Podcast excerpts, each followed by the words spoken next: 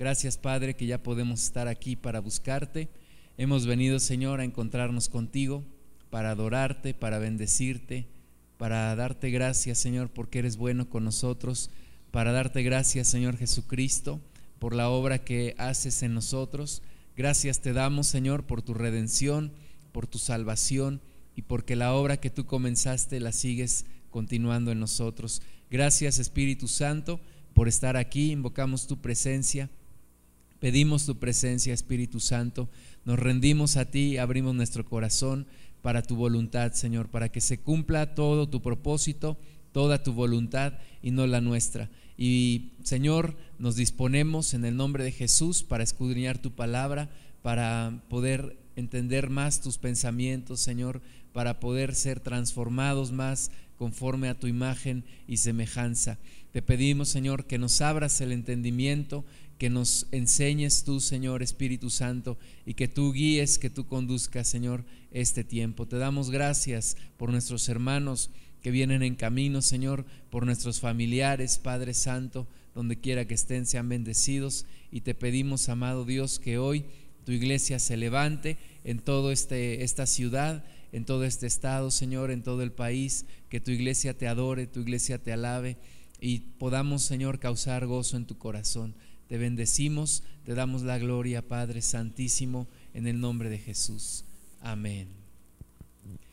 Bueno, pues vamos a comenzar a ver el Evangelio según San Lucas y vamos a ver una, el día de hoy una introducción, algunos datos que son interesantes, que son importantes acerca del Evangelio según San Lucas. Bueno, sabemos que este Evangelio es el primero de un volumen de dos libros escritos por el, hermano Lucas. Eh, lo podemos ver en el libro de Hechos, en el capítulo 1, en el versículo 1,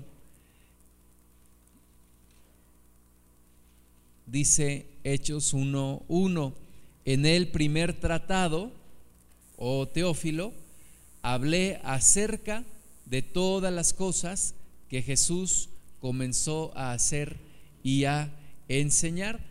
Entonces, siendo dos libros escritos por el mismo autor, que es Lucas, el, Evangelio según San Lucas viene siendo la primera parte de estos dos libros. Como leemos aquí en Hechos 1.1, están dirigidos al mismo hombre, ambos libros, es decir, a Teófilo. la primera parte nos explica todas las cosas que Jesús comenzó a hacer y a enseñar, y la segunda parte en el libro de Hechos ya lo que es la iglesia de nuestro Señor Jesús, lo que la primera iglesia comienza a hacer después de la ascensión de nuestro Señor Jesús. Con estos dos libros, con el libro de Lucas y con el libro de Hechos, Lucas es el autor de más de una cuarta parte del Nuevo Testamento. Más de una cuarta parte del Nuevo Testamento, lo que le convierte en el, en el autor o en el escritor que más proporción del Nuevo Testamento escribe el, hermano Lucas. Y escribe la más completa narración de la historia de la redención de la humanidad. Esa es la importancia de lo que Lucas escribió. La más completa narración de la historia de la redención de la humanidad. Nada más y nada menos que eso es lo que nos, nos escribe Lucas. Cómo Dios amó al mundo de tal manera que manda a su Hijo a buscar lo que se había perdido y cómo se ejecuta esta redención con todo lo que ya los profetas habían descrito que habría de suceder. Entonces Lucas se encarga de recopilar y de poner en orden todos los hechos para describirnos, como alguna película de Hollywood lo dice, la más grande historia jamás contada. No hay historia más importante, no hay historia más relevante para la humanidad que la historia de nuestro Señor Jesucristo, la historia de la redención de la humanidad. El Evangelio de Lucas abarca seis y media décadas, o sea, alrededor de 65 años, desde el nacimiento de Juan el Bautista hasta el primer encarcelamiento del apóstol Pablo en Roma. Un hombre que por esto que escribió podemos decir que además de médico, como ahorita vamos a ver, era un médico, pero además de médico, un historiador, por todo el trabajo que hace, por toda la recopilación, por toda la investigación y, el poner en orden todas las, cosas, pero también pudiéramos decir que es un buscador de Dios, un hombre que buscó a Dios, un hombre que buscó a Jesucristo, un hombre que se metió a investigar como un diligente investigador de las verdades del Evangelio y también un pastor, un hombre, un hombre que es siervo de Dios y que nos ha bendecido por tantas y tantas generaciones que han pasado desde que él escribió. Entonces, el Evangelio de Lucas abarca desde el nacimiento de Juan el Bautista, y vimos que es el primero de, un, de, un, volumen de dos libros, y el segundo libro abarca hasta el encarcelamiento de, de Pablo en Roma, el primer encarcelamiento de Pablo en Roma. El Evangelio según San Lucas incluye material que no está incluido en los demás evangelios, en las otras tres versiones del Evangelio. 40% de su contenido es nuevo, es decir, no está repetido en los otros tres versiones del Evangelio. Este 40% de su contenido es, eh, podemos decir, exclusivo, incluye siete de los milagros de Cristo que no están en otros evangelios y 17 de sus parábolas. Lucas en sí, a pesar de la importancia de lo que él escribió, Lucas no es muy mencionado en el Nuevo Testamento. No es porque no es la figura que debe resaltar en el Nuevo Testamento. Lo, encontramos en algunas citas, por ejemplo, en Colosenses 4:14. Eh, sabemos que Lucas fue médico porque Pablo lo dice en Lucas 4:14, dice, os saluda Lucas, el médico amado, y demás. Lucas, un médico, en ese entonces la, el oficio de médico no era tan prestigiado como el día de hoy. Era un, médico, Lucas sabemos por, por Colosenses 4:14. Y luego lo encontramos también en 2 de Timoteo 4:11. De nuevo lo cita el apóstol Pablo. Dice, solo Lucas está conmigo. Entonces sabemos también que era un hombre fiel, fue un hombre fiel, un hombre que acompañó a Pablo en algunos de sus viajes. Lo encontramos también en Filemón capítulo 1 versículo 24, donde dice de nuevo Pablo, Marcos, Aristarco, Demas y Lucas, mis colaboradores. Sabemos que fue colaborador de Pablo. Entonces, sabemos por estas tres citas que era médico, que era amado por Pablo, que estuvo con él durante su primer y segundo encarcelamiento en Roma, y también que era un gentil. Es decir, Lucas no era judío. Y esto hace muy interesante el, Evangelio porque no siendo judío y escribiéndolo a un hombre que no era tampoco judío, es decir, eran los dos gentiles, este, testa, este perdón, Evangelio se, se escribe especialmente para el pueblo gentil, para los que no entendemos la cultura judía, para los que no estamos familiarizados con la cultura judía. Eh, ¿Cómo sabemos que, que, Lucas era un gentil, o sea que no era judío? Vamos a ver dos citas. Primera, Colosenses 4.10. Ya vimos en Colosenses 4.14 que Pablo dice, os saluda Lucas el médico amado. Pero un poquito antes, en el versículo 10 de Colosenses 4, dice, Aristarco, mi compañero de prisiones, os saluda y Marcos, el sobrino de Bernabé, acerca del cual habéis recibido mandamientos, si fuese a vosotros recibidle. Y Jesús, llamado justo, que son los únicos de la circuncisión que me ayudan en el reino de Dios y han sido para mí un consuelo. Es decir, los únicos judíos que en ese momento acompañaban a Pablo eran Marcos, el sobrino de Bernabé, Jesús llamado el justo. Pero Lucas, que es mencionado después, no entra dentro de estos de la circuncisión. Es decir, concluimos que Lucas no era judío, era gentil. Después, en Hechos 1, 19, nos dice también, y fue notorio a todos los habitantes de Jerusalén de tal manera que aquel campo se llama en su propia lengua Aseldama. Es decir, Lucas está diciendo en su propia lengua, en la lengua de los judíos. Es decir, Lucas no es judío. Dice en la lengua de ellos, en la lengua de los judíos. Entonces, el autor de este evangelio y del libro de Hechos, no hay duda, es Lucas. Nunca ha estado en duda, se ha demostrado eh, ampliamente que el autor es Lucas, un médico no judío, compañero de Pablo en sus viajes y en sus dos prisiones en Roma. Eh, vemos que, que Lucas viajaba con Pablo, lo vemos en varias citas, vamos a ver nada más tres en el libro de Hechos. En el libro de Hechos 16, 17, eh, dice acerca de esta mujer, dice, esta siguiendo a Pablo y a nosotros. Es decir, Lucas estaba ahí con Pablo. Está siguiendo a Pablo y a nosotros daba voces diciendo, estos son estos hombres son siervos del Dios Altísimo, quienes os anuncian el camino de salvación. Entonces Lucas andaba allí con Pablo. Luego en Hechos 25 dice, estos habiéndose adelantado, nos esperaron en Troas.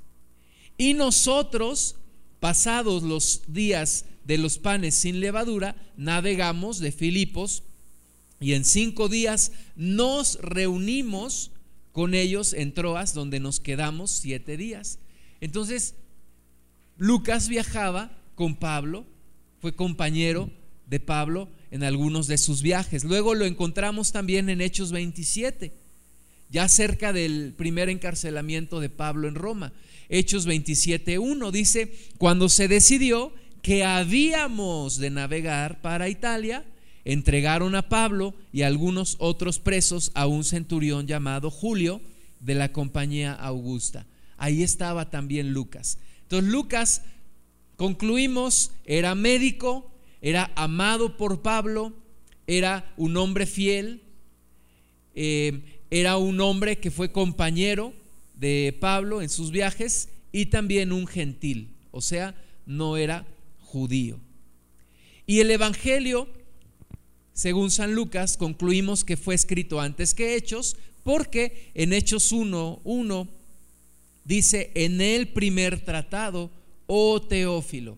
Entonces el primer tratado es el Evangelio según San Lucas. Entonces Lucas fue escrito antes que el libro de Hechos. ¿En qué tiempo fue escrito el Evangelio según San Lucas? Bueno, algunos importantes acontecimientos que sucedieron después del año 61 después de Cristo no se mencionan en el libro de Hechos ni en, tampoco en el libro de Lucas. Por ejemplo, en el año 62 después de Cristo, Santiago, el hermano de Jesús y pastor de la iglesia de Jerusalén, murió. Y Lucas no lo menciona.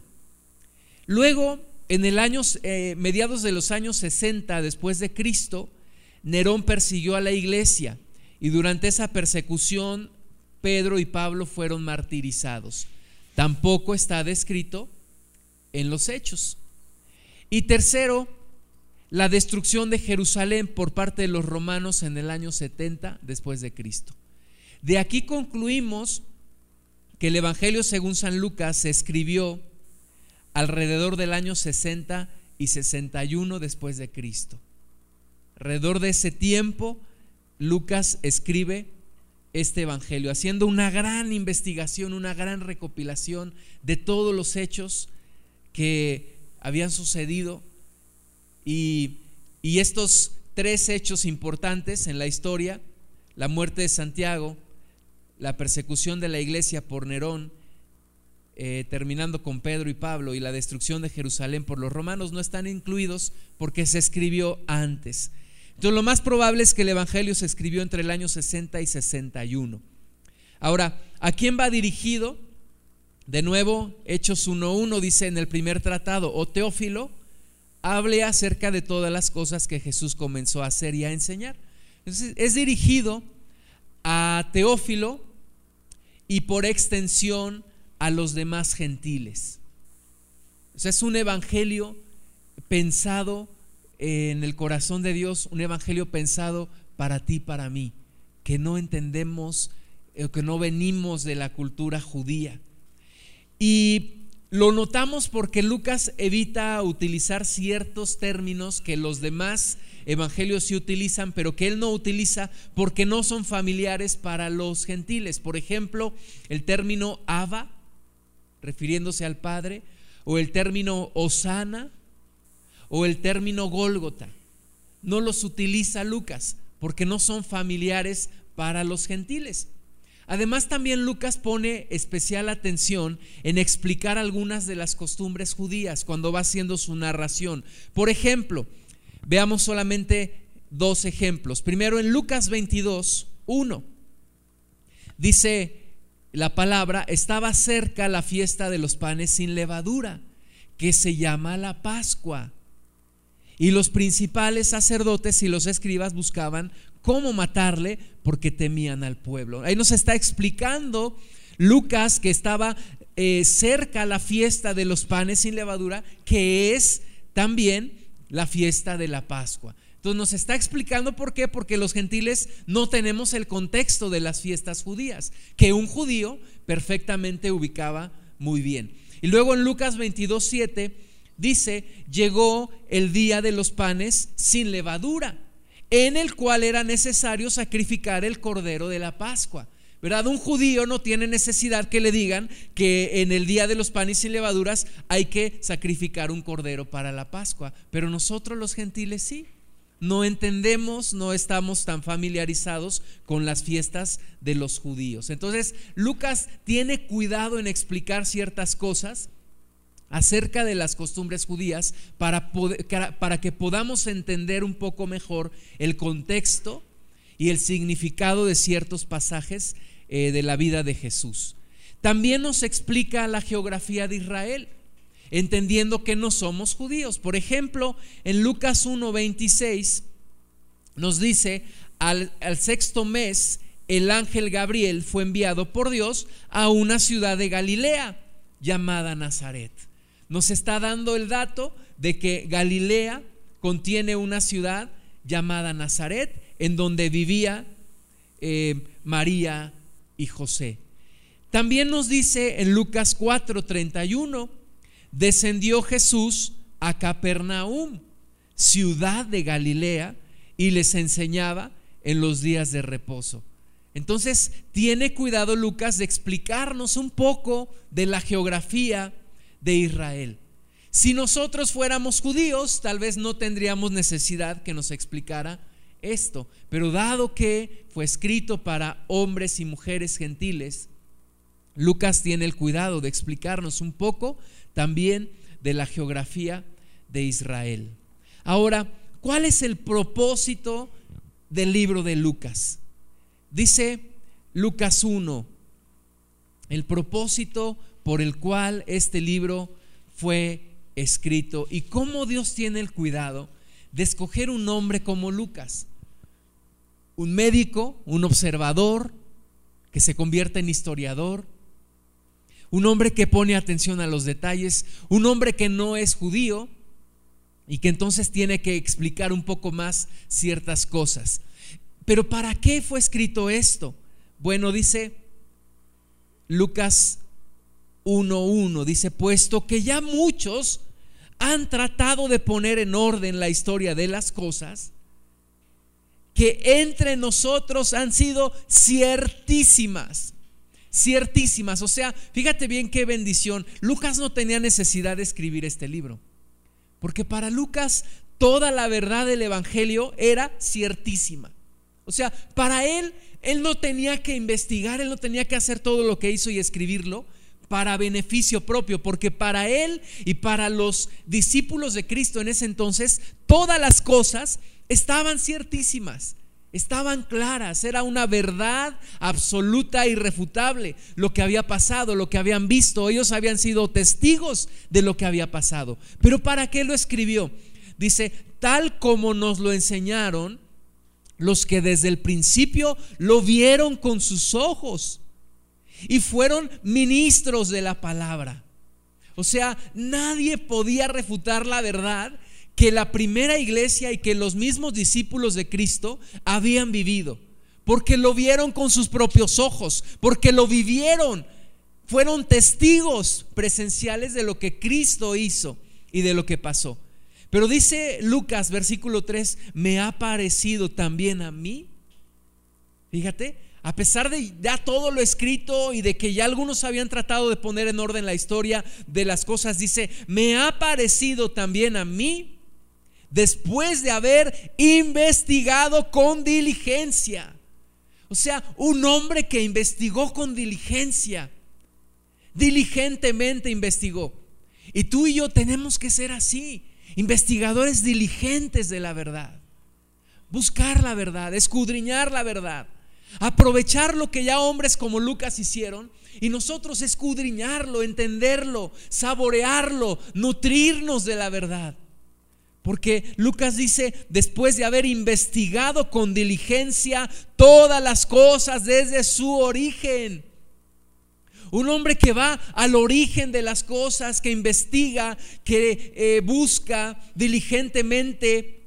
Y entonces dice que él diligentemente investigó desde el origen y luego dice, escribírtelas por orden.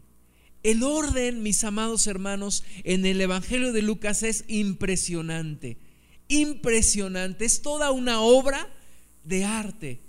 Es una obra de literatura este Evangelio. La cultura judía normalmente no, no es muy dada a escribir por orden cronológico. Nos encontramos en los, en los otros evangelios hechos que algunos sucedieron antes que otros, pero no están en ese mismo orden cronológico. Pero Lucas, Lucas se esforzó por escribir las cosas en un orden perfecto desde el anunciamiento de Juan el Bautista hasta la muerte, resurrección y ascensión de Jesús. Y todo va en un perfecto orden. Ahorita vamos a ver, y de verdad que es asombroso, asombroso. Porque recordemos que no es Lucas en sí con su propio esfuerzo, es guiado por el Espíritu Santo. Es un hombre con estas condiciones, es utilizado por el Espíritu Santo para bendecir a las generaciones, no solamente que vivieron en ese tiempo, sino las generaciones que han vivido, que vivimos y que vivirán. ¿Por qué, mis hermanos? Porque está tratando con lo más importante que un hombre o una mujer deben de conocer, y es la historia de la redención de esta humanidad. ¿Cómo tú y yo podemos ser redimidos? ¿Cómo tú y yo podemos ser salvos? Entonces tenía que ser escrito de una manera perfecta, de una manera sencilla que todos pudiéramos entender, porque el Evangelio no está escondido, no está solamente para algunos, el Evangelio está para todos nosotros, de toda cultura, de toda raza, más bien de toda etnia, de toda lengua, de toda nación. Y por eso, dice Lucas, me, me pareció bien a mí, después de haber investigado con diligencia todas las cosas desde su origen, escribírtelas por orden por orden. Oh excelentísimo Teófilo. Y en el versículo 4 está la clave. ¿Para qué es esto? Mi amado hermano, esto es para ti, para que conozcas bien la verdad de las cosas en las cuales has sido instruido. Para que conozcas bien la verdad de las cosas en las cuales ha sido instruido. Fíjate, Dios toma a un hombre como Lucas, lo pone a investigar, lo pone a escribir, lo pone a acompañar a Pablo, vive experiencias que, que solamente hombres que vivieron con Pablo hubieran podido vivir. Y lo pone a escribirlas para que tú y yo conozcamos bien no a medias, no por tradición eh, oral, no, conozcamos bien las cosas en las cuales hemos sido instruidos. Dios quiere que tú y yo conozcamos bien la historia de la redención. Dios quiere que tú y yo conozcamos bien la personalidad de Jesús. Dios quiere que tú y yo conozcamos bien lo que Cristo hizo y las promesas que tiene para ti y para mí. Por eso se escribió este Evangelio. Por eso Lucas escribió lo que escribió, inspirado por el Espíritu Santo. Entonces, para que conozcas bien la verdad de las cosas en las cuales has sido instruido. Hay muchos temas que trata Lucas, pero sobre todo, mis hermanos, el amor de Dios por los pecadores. El amor de Dios por los pecadores. Lucas está fascinado con el amor de Dios por los sucios pecadores que somos tú y yo. la sombra el amor de Dios por los pecadores. El amor de Dios que hizo que Cristo viniera a buscar lo que se había perdido, como está en Lucas 19:10. Porque el Hijo del Hombre vino a buscar y a salvar lo que se había perdido. Es asombroso, asombroso que en lugar de que Dios rechace a la humanidad por ser una raza caída, venga a buscar a la humanidad. Venga a buscar lo que se había perdido. Nos lo muestra en varios pasajes y Lucas 15 es por excelencia el capítulo donde mejor muestra el amor de Dios por los perdidos. Dice Lucas 15.1, se acercaban a Jesús todos los publicanos y pecadores para oírle. Fíjate, se acercaban publicanos y pecadores. Y los fariseos y los escribas murmuraban, diciendo, este a los pecadores recibe y con ellos come. Y de la misma manera que le asombraba a los fariseos y a los escribas que Jesús comiera y recibiera a los pecadores, a Lucas le asombra también, pero por la misericordia de Dios. Que Jesús vino a buscar lo que se había perdido. Y aquí en Lucas 15 se nos da la parábola de la oveja perdida, la parábola de la moneda perdida y la parábola del hijo pródigo. ¿Por qué? Porque Jesús vino a buscar lo que se había perdido. Lucas pone especial atención en aquellas personas que quedan fuera que quedan excluidas de una sociedad religiosa judía, como lo son los gentiles, los samaritanos, las mujeres, los cobradores de impuestos y los leprosos. Nos vamos a encontrar en el libro de Lucas especial atención en estos cinco grupos de personas que son excluidos especialmente de la sociedad religiosa judía. Y sin embargo, Dios ofrece el perdón a los pecadores que se arrepienten. Nos lo muestra desde Lucas 3:3, en donde dice que él fue, eh, nos habla de Juan el Bautista, fue por toda la región contigua al Jordán, predicando el bautismo del arrepentimiento para el perdón de los pecados arrepentimiento. Y luego en Lucas 5:20, al ver la fe de ellos, le dijo, hombre, tus pecados te son perdonados.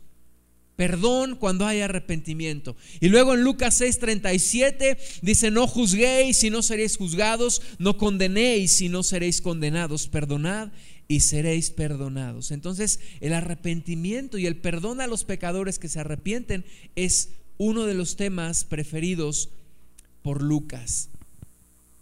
El arrepentimiento resulta en gozo. El gozo también es uno de los temas de los cuales habla mucho Lucas. Vamos a ver solamente algunas citas. En Lucas 1.14 nos dice, y tendrás gozo y alegría, y muchos se regocijarán de su nacimiento. Habrá regocijo. Lucas 2.10, pero el ángel les dijo, no temáis, porque he aquí os doy nuevas de gran gozo que será para todo el pueblo. Y Lucas 13, 17, al decir él estas cosas, se avergonzaban todos sus adversarios, pero todo el pueblo se regocijaba por todas las cosas gloriosas hechas por él. Mis hermanos, en un tiempo de opresión como el que vivía el pueblo de Israel en los días de Jesús, en un tiempo de decadencia moral y religiosa y espiritual, el gozo que trae el Mesías es resaltado por Lucas. El gozo. Ante una nación que vivía bajo la opresión de Roma, unos tiempos de los más oscuros que ha vivido la humanidad en toda su historia, Lucas resalta el gozo. ¿Por qué? Porque hay gozo. ¿Por qué? Porque el Mesías llegó. Porque el Mesías abre nuevos tiempos. Lucas incluye cinco de las alabanzas a Dios que están relacionadas con el nacimiento de Cristo. Cinco alabanzas relacionadas con el nacimiento de Cristo. La primera, la de Elizabeth, en Lucas 1, 41. Dice, y aconteció que cuando oyó Elizabeth la salutación de María, la criatura saltó en su vientre y Elizabeth fue llena del Espíritu Santo y exclamó a gran voz y dijo, bendita tú entre las mujeres y bendito el fruto de tu vientre. ¿Por qué se me concede esto a mí, que la madre de mi Señor venga a mí? Porque tan pronto como llegó la voz de tu salutación a mis oídos, la criatura saltó de alegría en mi vientre. Y bienaventurada la que creyó, porque se cumplirá lo que fue dicho por parte del Señor. Y luego la segunda alabanza a Dios que incluye es la de María, que está aquí en Lucas 1, a partir del versículo 46. Se le conoce como eh, el magnífico, la, oración o la magnificencia.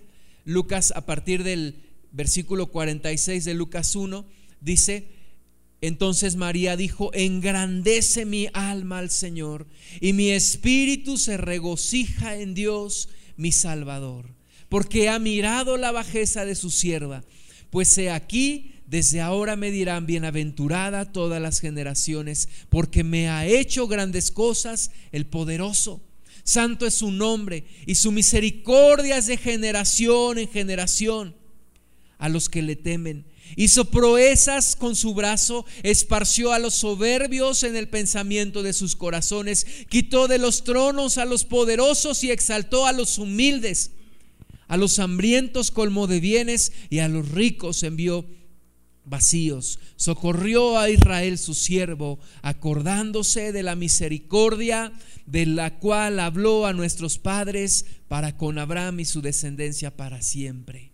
Tercera alabanza en Lucas 1:67. Ahora es Zacarías. Y Zacarías, su padre, fue lleno del Espíritu Santo y profetizó diciendo, bendito el Señor Dios de Israel que ha visitado y redimido a su pueblo y nos levantó un poderoso Salvador en la casa de David, su siervo. También alabanza de los ángeles, mis hermanos, en Lucas 2. Fíjate qué cosa tan maravillosa. Los ángeles estaban asombrados ¿Por qué, mis hermanos? Porque los ángeles no habían visto la misericordia de Dios como la ven sobre la humanidad. O sea, los ángeles están asombrados. Ellos vieron a Satanás caer del cielo. Ellos vieron a Adán pecar y a Eva. Y ahora están viendo la misericordia de Dios. ¿Y qué hacen los ángeles? Alaban a Dios. Yo creo que no lo pueden entender. No lo pueden comprender, pero lo están viendo, la misericordia de Dios, enviando a su Hijo para rescatar a una humanidad que le dio la espalda a Dios y que desobedeció y que está inmersa en el pecado. Y los ángeles ven al Hijo del Hombre bajar del cielo a la tierra y están asombrados, asombrados. Lucas 2.13 y repentinamente apareció con el ángel una multitud de las huestes celestiales que alababan a Dios y decían, gloria a Dios en las alturas y en la tierra paz, buena voluntad para con los hombres. O sea, ellos entienden, gloria a Dios en las alturas, sí, pero la buena voluntad de Dios para con una humanidad caída y perdida no pueden más que alabar a Dios. no pueden más que glorificar a Dios. Y luego Simeón en Lucas 2, 25. Y he aquí había en Jerusalén un hombre llamado Simeón, y este hombre justo y piadoso esperaba la consolación de Israel, y el Espíritu Santo estaba sobre él. Y le había sido revelado por el Espíritu Santo que no vería la muerte antes que viese al ungido del Señor.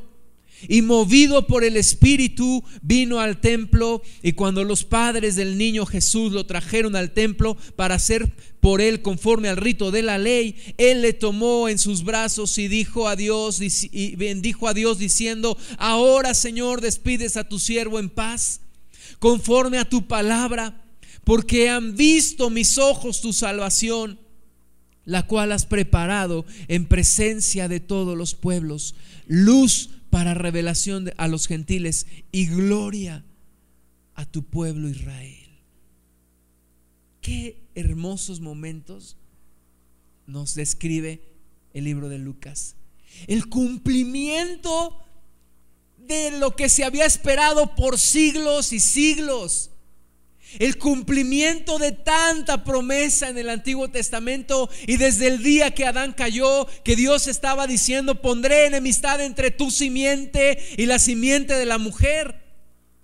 Y tantas profecías y tantos profetas que administraron, pero no para verlo ellos. Lo administraron, dice el libro de Hebreos, para nosotros. Para nosotros. Y Lucas lo describe por eso es la historia más grande que jamás se haya contado. Cumplimiento de cada promesa, de cada propósito, de cada bendición.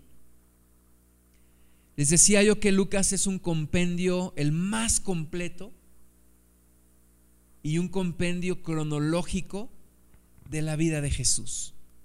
Comienza y no tengo el tiempo para detallarlo tanto, pero es increíble. Comienza con un preludio al ministerio de Jesús. Esto abarca del capítulo 1, versículo 1 al capítulo 4, versículo 13. Empieza con un prólogo, el nacimiento de Jesús, la infancia de Jesús y la presentación de Jesús en su ministerio. Continúa con el ministerio de Jesús en Galilea. Esto está capítulo 4, versículo 14 al capítulo 9, versículo 50. El, el, ministerio de Jesús en Galilea. Y ahí tenemos el inicio del ministerio de Jesús. Lo vemos en Nazaret, en Capernaum, en las ciudades de Galilea. Lo vemos en el mar de Galilea. Ahí en el mar de Galilea lo vemos llamando a cuatro pescadores, sanando un leproso, perdonando un pecador, perdonando un pecador y rechazando a un justo. Esto está increíble en Lucas 5:27. Y eligiendo a doce apóstoles. Lo vemos también continuando su ministerio por ahí del capítulo 6, versículo 17 al capítulo 9, versículo 50. Lo vemos predicando a una multitud, lo vemos ministrando en las ciudades y lo vemos en su viaje a Galilea. Y luego lo vemos también en su viaje a Jerusalén, capítulo 9, versículo 51 al 19, versículo 27. Lo vemos en Samaria, lo vemos en Betania, en Judea y en Perea. Y lo último que describe Lucas es la semana de la pasión de Cristo, día por día, día por día. Esto es exquisito, esto es maravilloso. Día por día Lucas describe la pasión de Cristo, la última semana. Está por allá en el capítulo 19, versículo 28 al 23, versículo 56. Comienza con el lunes. El lunes con la entrada triunfal con Jesús llorando por Jerusalén. El martes con la limpieza del templo, cuando Jesús entra y voltea las mesas y azota el látigo. Lo vemos también enseñando a las multitudes que iban a celebrar la Pascua. Luego el miércoles lo vemos contendiendo con los religiosos, enseñando de nuevo a las multitudes que iban a la Pascua y vemos el complot para matar a Jesús. El jueves lo vemos en la preparación para la Pascua, vemos la constitución de la cena del Señor, lo vemos en la agonía en el huerto y leemos también sobre su arresto. El viernes vemos la negación de Pedro, Jesús humillado y abatido, Jesús ante el Sanedrín, Jesús ante Pilato, vemos la crucifixión y vemos el sepulcro. La última semana de la vida de Jesús antes de su resurrección. Y luego Lucas nos describe la consumación del ministerio de Cristo, capítulo 24, versículos del 1 al 53. Vemos su resurrección y vemos la ascensión. Qué hermosamente nos describe el Evangelio según San Lucas la historia de nuestro Maestro, de nuestro Redentor, de nuestro Señor. Lucas nos narra la más grande historia que alguna vez se haya contado. Como Pablo lo diría después, Jesús, entregado por nuestras transgresiones y levantado para nuestra justificación. Y como también dice Pablo, por cuanto todos hemos pecado y hemos sido destituidos de la gloria de Dios, todos, todos hemos pecado y hemos sido destituidos de la gloria de Dios. Bueno, pues el mensaje que escribiría Lucas tenía que ser entendible para todas las generaciones, para todas las generaciones. Lucas 24, 44 dice, y les dijo, estas son las palabras que os hablé, estando aún con vosotros, que era necesario que se cumpliese todo lo que está escrito de mí en la ley de Moisés, en los profetas y en los salmos. Y de qué manera tan detallada Lucas nos muestra que se cumple todo lo que de Jesús está escrito en la ley de Moisés, en los profetas y en los salmos. Por eso Jesús dice, escudriñad las escrituras. Dice, porque ustedes eh, dicen que de ahí viene vida eterna. Y yo les digo, dice Jesús, que ellas dan testimonio de mí. Y escudriñando el Evangelio según San Lucas, vamos a ver que efectivamente todo lo que dice Moisés, los profetas y los salmos acerca de Jesús se cumple. Y que Jesús es el Mesías. Él es. Que no hay necesidad de esperar por primera vez la venida del Mesías, porque el Mesías ya vino y viene por segunda vez. Cuando tú y yo, mis hermanos, predicamos el Evangelio y alguien nos dice, es que la Biblia la escribieron los hombres es que la Biblia se contradice. Es que la Biblia eh, está muy difícil de entender. Tú y yo tenemos que tener los argumentos para decir, no, tú no sabes lo que Dios hizo para que este libro pudiera recopilarse. Tú no sabes si nunca has intentado leer la Biblia, no digas que es difícil, porque no lo es, porque está escrita en un lenguaje que podemos entenderlo todos. Y mucho menos digas que la Biblia se contradice, porque no se contradice. Pero muchas veces nos quedamos callados. Nos quedamos callados y, consentimos en eh, que la gente diga que la Biblia es complicada, se contradice y la escribieron hombres. Tenemos que ser defensores de la fe. Tenemos, como dice la Biblia, que estar listos para presentar defensa de nuestra fe. Presentar defensa. Decirlo. Que eh, este canal de televisión que ahora le dicen NG, National Geographic, es que el Evangelio según San Judas, es que mm, el código da Vinci, es que María Magdalena era amante de Jesús y nosotros los cristianos nos quedamos sin decir nada. ¿Por qué? Muchas veces porque desconocemos todo lo que Dios hizo para que la Biblia se escribiera. Esos evangelios son apócrifos. Y si la primera iglesia no los aceptó, es porque su procedencia es dudosa.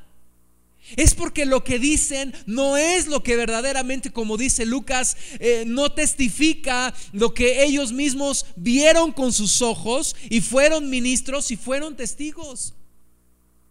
Hay una serie de mentiras y basura del diablo inundando hoy los canales de televisión, Discovery, Nagio, etcétera, etcétera, etcétera. Y uno cree que porque lo dicen esos canales es verdad, es vil basura del demonio.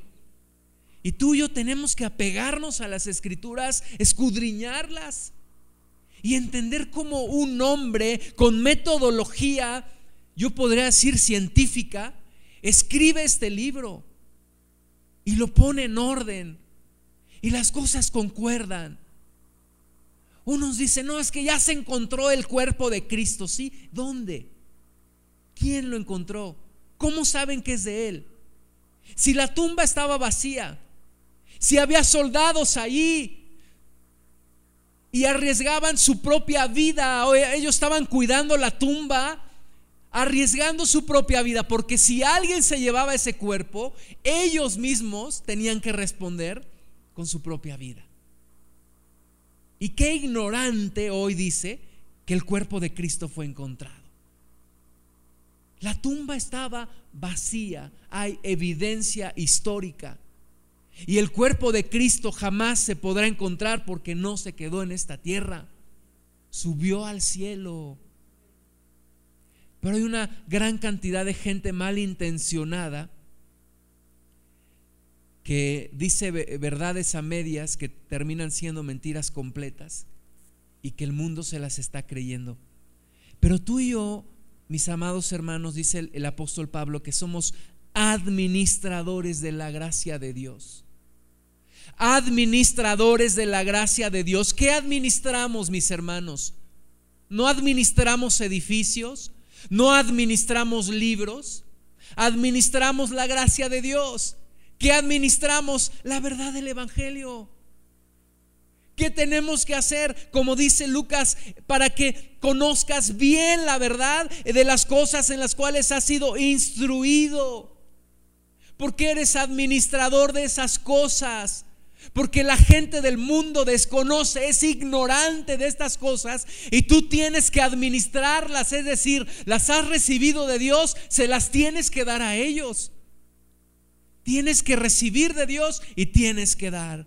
Eres un administrador de los dones de Dios, de la verdad, del Evangelio. Eres un administrador. Entonces vamos a estarnos metiendo versículo por versículo en este hermoso Evangelio de Lucas. Yo les recomiendo que lo que interrumpan su programa de lectura bíblica por este mes y que empiecen a leer Lucas.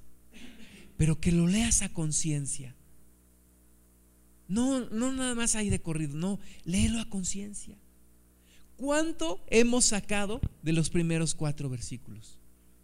¿Y cuánto podemos sacar de cada versículo de Lucas? Porque Dios quiere que entendamos bien. Porque Dios quiere que enseñemos a la multitud. Dice Daniel que los que enseñan la verdad serán como estrellas que brillan a perpetua eternidad. Los que enseñan la verdad y los que enseñamos la verdad tenemos que ser tú y yo.